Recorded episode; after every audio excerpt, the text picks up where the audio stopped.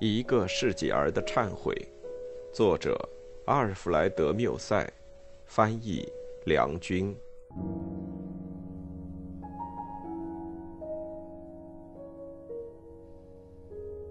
第三部，第一章。我的父亲住在乡间，离巴黎相当的远。当我到达时，我看见医生站在门口，他对我说。你回来太晚了，你父亲原想最后见你一次呢。我走进去，看见我父亲已停止了呼吸。我对医生说：“先生，请便吧，我恳求你，所有的人都出去，让我一个人留在这儿。我父亲有事要对我说，他将会说给我听的。”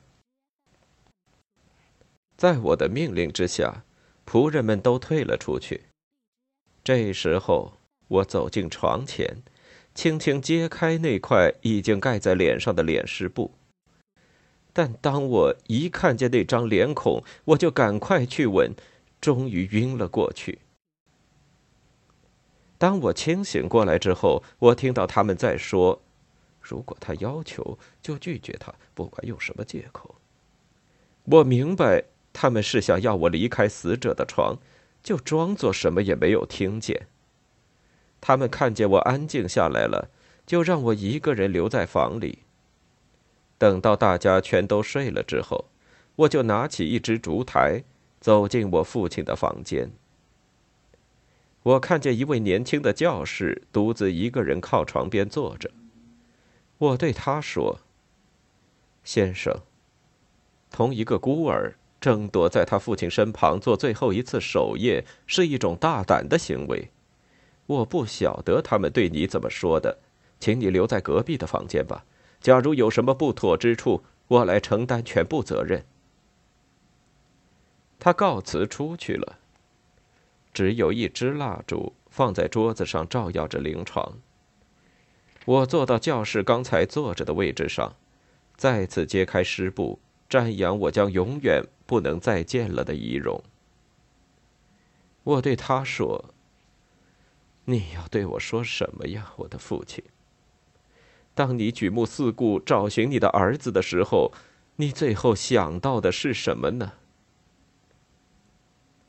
我父亲写有一本日记，他习惯把每天做的事情都在本子上记下来。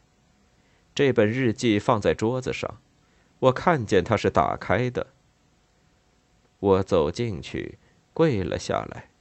看见在揭开的那页上只有这两句话：“永别了，我的儿，我爱你，而我要死了。”